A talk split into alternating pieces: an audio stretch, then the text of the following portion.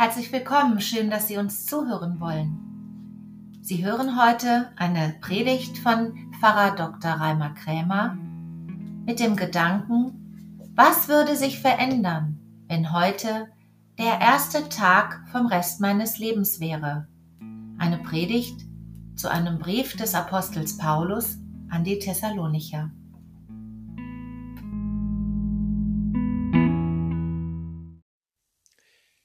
Liebe Gemeinde, eine amerikanische Nonne hat einmal ein sehr schönes Wort geprägt. Heute ist der erste Tag vom Rest deines Lebens. Noch einmal, heute ist der erste Tag vom Rest deines Lebens. Dieses Wort bringt uns mitten hinein in das Nachdenken über Fragen, die sich in diesen Novembertagen fast von allein stellen.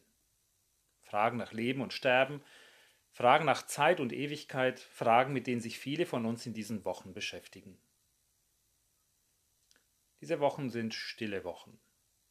Die Arbeit im Garten und auf dem Feld ist fast getan. Wir alle haben nun Zeit, Zeit, um uns mit anderen Dingen zu beschäftigen. Nicht nur mit der Corona-Pandemie und diesem eher verkorksten Jahr.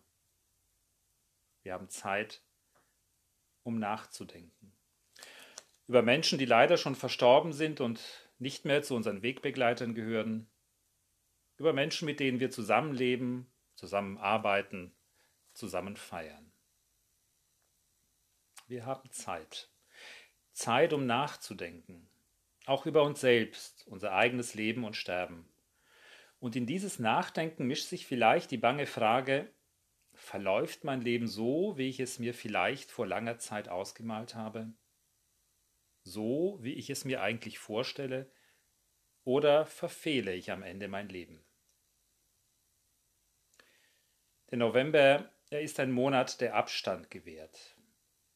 Die Sommerzeit liegt zurück, die weihnachtliche Hektik ist noch nicht ganz da, Volkstrauertag, Buß- und Betag und Totensonntag, sie alle markieren Wegpunkte auf der Jahresstrecke, die ins Fragen nach dem führen, was Leben eigentlich ist leben angesichts dessen, dass wir alle irgendwann einmal sterben müssen. Nüchtern geradezu formuliert es der 90. Psalm, wenn er sagt, der Mensch ist wie Gras, das blüht, verwelkt und verdorrt. Das war's. Leben und leben lassen, zur Welt kommen und aus der Welt wieder gehen. Doch blühen, welken und verdorren, leben und sterben sind nach der Sicht der Bibel weit mehr als eine Abfolge. Eine klare Trennung und damit Zweiteilung, hier leben und dort sterben, das kennt die Bibel nicht. Etwas von dieser Erkenntnis spiegelt sich auch in unseren Redewendungen wider. Der Tod gehört zum Leben, sagen wir, und das Sterben beginnt mit der Geburt.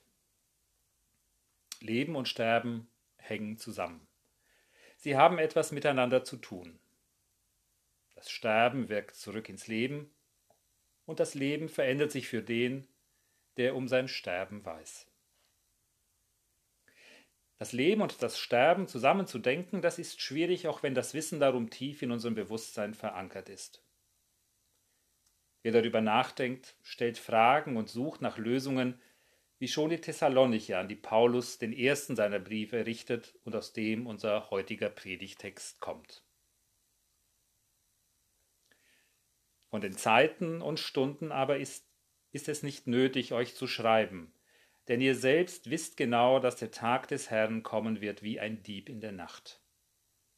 Wenn sie sagen werden, es ist Friede, es hat keine Gefahr, dann wird sie das Verderben schnell überfallen wie die Wehen eine schwangere Frau, und sie werden nicht entfliehen.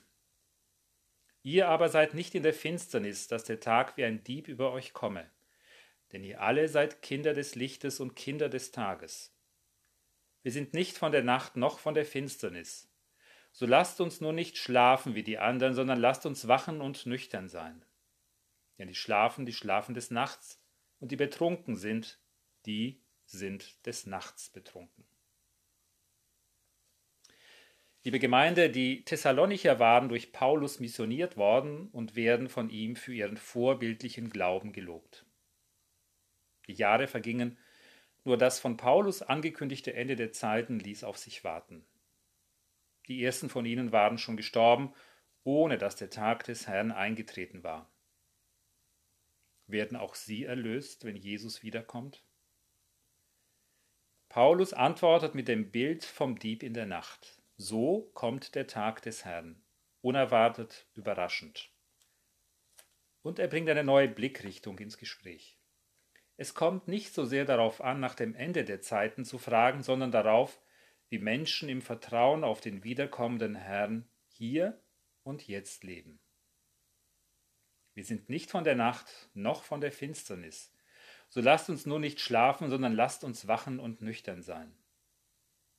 Nicht das Warum ist wichtig, nicht das Wann ist wichtig, wann sterben wir, sondern das Wie. Wie leben wir?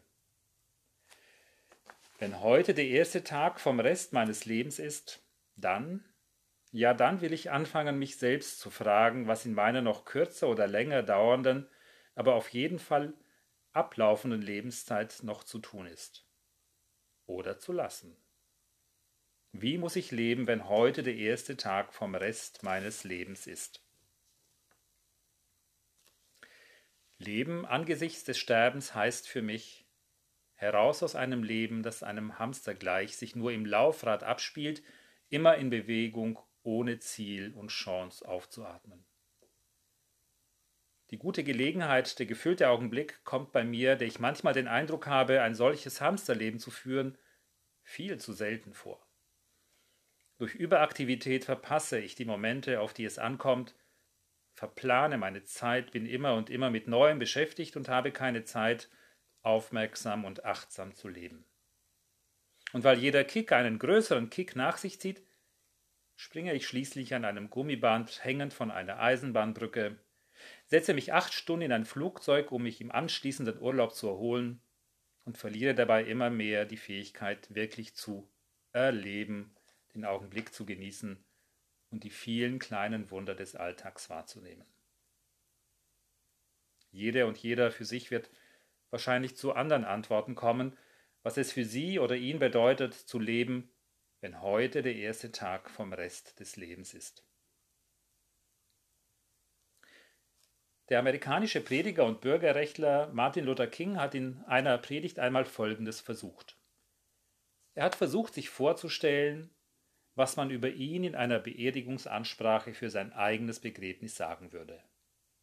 Was bin ich für ein Mensch? Wie erleben andere mich? Was ist mir wichtig und wofür setze ich mich ein? Martin Luther King hat es für sich selbst zwei Monate vor seinem Tod so ausgedrückt. Gelegentlich denke ich an meinen eigenen Tod und meine eigene Beerdigung. Gelegentlich frage ich mich, was sollte nach meinem Wunsch dann gesagt werden? Ich möchte, dass jemand an jenem Tag sagt, Martin Luther King versuchte mit seinem Leben anderen zu dienen. Ich möchte, dass jemand an jenem Tag sagt, Martin Luther King versuchte Liebe zu üben. Ich möchte, dass ihr an jenem Tag sagt, dass ich versuchte, in der Kriegsfrage auf der richtigen Seite zu stehen. Ich möchte, dass ihr an jenem Tag sagen könnt, ich versuchte in meinem Leben die Nackten zu kleiden. Ich möchte, dass ihr an jenem Tag sagt, ich versuchte in meinem Leben, die im Gefängnis zu besuchen. Ich möchte, dass ihr sagt, ich versuchte, die Menschheit zu lieben und ihr zu dienen. Liebe Gemeinde, wie wäre es, sich heute an diesem Novembertag einladen zu lassen zu einem alternativen Lebensentwurf? Das wäre ein Entwurf, der von manchem weiß, was Martin Luther King genannt hat. Es wäre ein Leben, das Wichtiges von Unwichtigem zu unterscheiden weiß, das Alternativen zum Üblichen sucht, achtsam ist für Menschen am Rande, den Augenblick achtet und sich an den vielen kleinen Wundern freut, die das Leben so bietet. Das genau wäre es doch. Leben im Glauben, in ungeahnter Dichte, in großer Fülle gefülltes Leben. Leben, das vom Sterben weiß und darum nicht nur den ersten Tag, sondern jeden Tag vom Rest des Lebens in besonderer Weise wertschätzt und nutzt.